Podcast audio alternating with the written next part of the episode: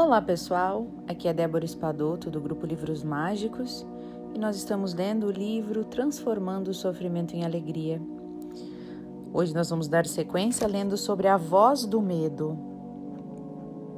O maior obstáculo no caminho é o medo, porque ele nos impede de manifestar a confiança que permite ancorar os códigos de luz que estão chegando. E esse medo pode se manifestar de diversas maneiras as mais comuns são a dúvida e o ceticismo.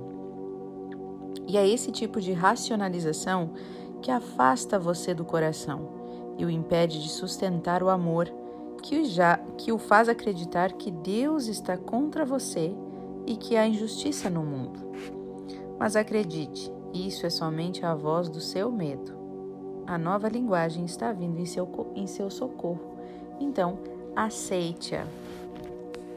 Identifique a voz do medo para aprender a ignorá-la e passar a dar energia para a confiança, até que possa atravessar a ponte. Você está bem no meio dela. Ah, tá. Então, identifique a voz do medo, né, para que possa ignorá-la e passar a dar energia para a confiança. Tudo isso até que você possa atravessar a ponte, porque você está bem no meio dela. Se a voz do eu inferior ainda insistir, Lembre-se desta metáfora. O medo é como um impostor querendo se apossar da sua casa. E quem abre a porta é a dúvida.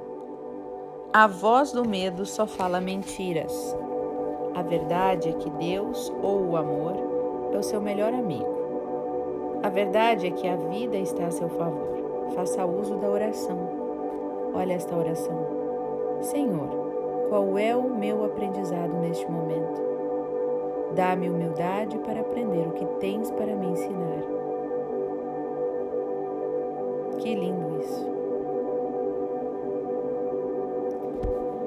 Os comparsas do medo são o orgulho e a obstinação, e são eles que ocupam a sua mente e fazem você cair.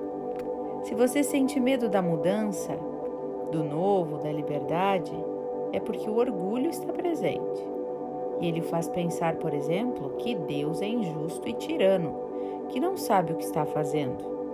E isso provavelmente é uma imagem que você desenvolveu na sua infância, projetando na imagem de Deus aquilo que via nos seus pais. Mas Deus é a vida única, a inteligência criadora que se manifesta em tudo e em todos. Deus é amor. E o amor muitas vezes precisa espremer você para poder purificá-lo e torná-lo um canal puro dele mesmo. Somente através da humildade e da aceitação é possível. E através da aceitação é que você pode se entregar. Abrindo mão do jogo destrutivo. No caminho do desenvolvimento, no caminho do despertar para o êxtase e a liberdade, todos nós temos hábitos nocivos que inconscientemente nos distanciam da verdade.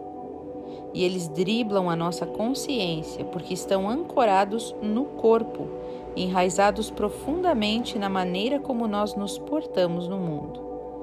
Mas, por mais que, que inconscientes que os seus gatilhos possam ser, você, no fundo, sabe que coisas que está tropeçando repetidas vezes.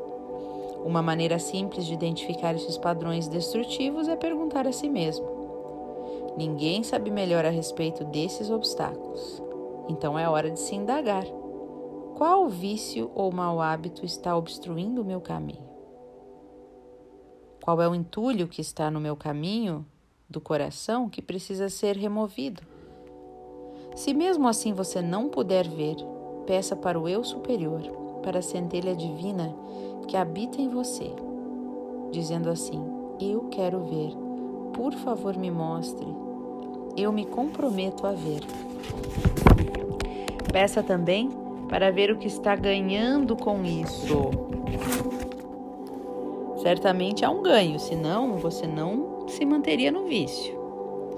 E esses ganhos muitas vezes têm um caráter doentio que nos causa, que nos custa identificar, porque são desagradáveis de admitir. São coisas como um pequeno prazer em ver a si mesmo sofrer ou humilhar alguém. uma satisfação na vitimização ou no abuso, uma autopiedade ou uma crueldade. Você sabe que me refiro. Então será preciso uma dose extra de vontade e de disciplina para ver os obstáculos que estão no seu caminho.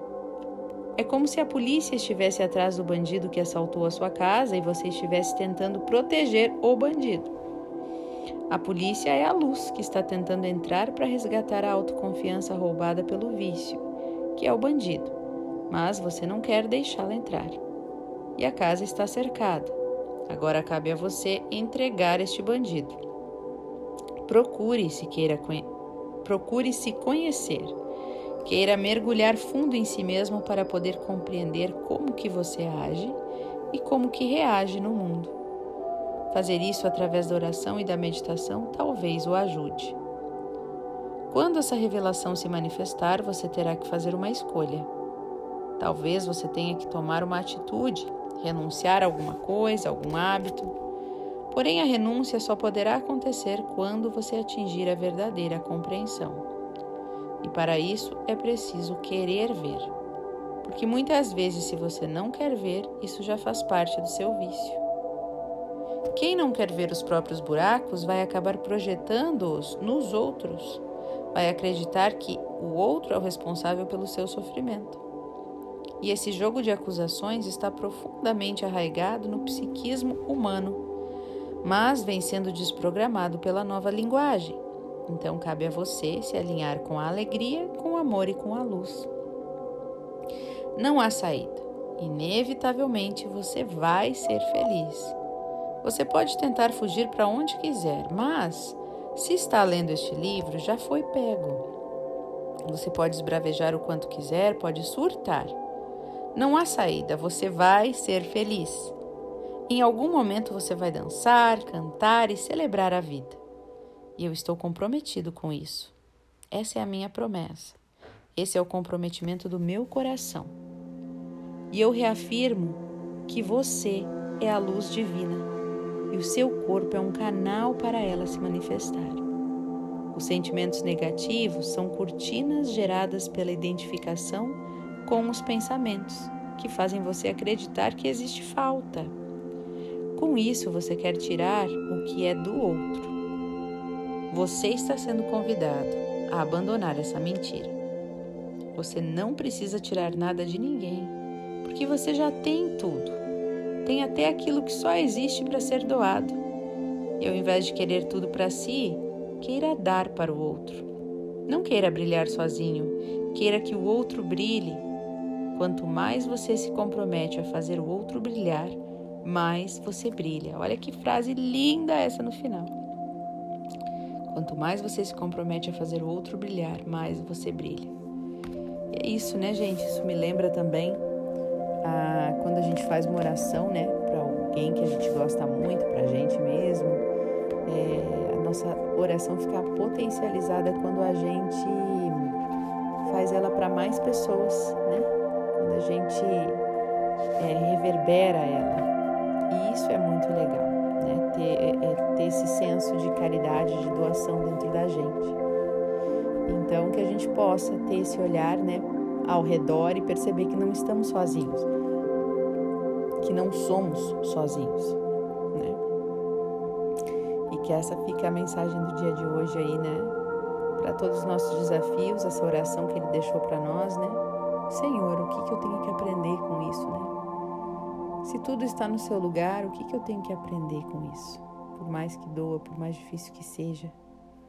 Então vamos fazer agora uma meditação, fechar os nossos olhos e deixar que essas palavras entrem dentro do nosso coração, as palavras que lemos hoje.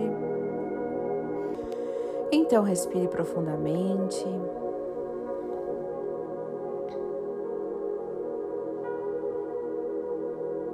Perceba qual incômodo está no seu coração.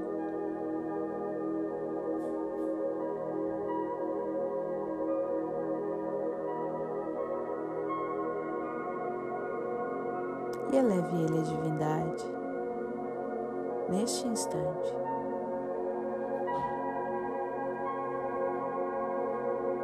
Perceba qual a dor te incomoda e leve ela à divindade neste instante. Só a divindade, sua parte mais superior, mais elevada, é capaz de trabalhar isso em você.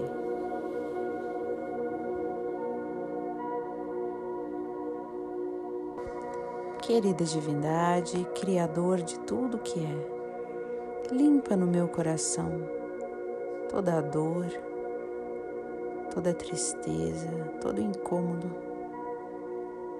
Limpa no meu coração tudo que provoca essa manifestação na minha vida. Eu sinto muito, me perdoe, eu te amo e sou grato. Eu sinto muito, me perdoe, eu te amo e sou grato. Eu sinto muito, me perdoe, eu te amo e sou grato. Gratidão, Criador, está feito, está feito, está feito.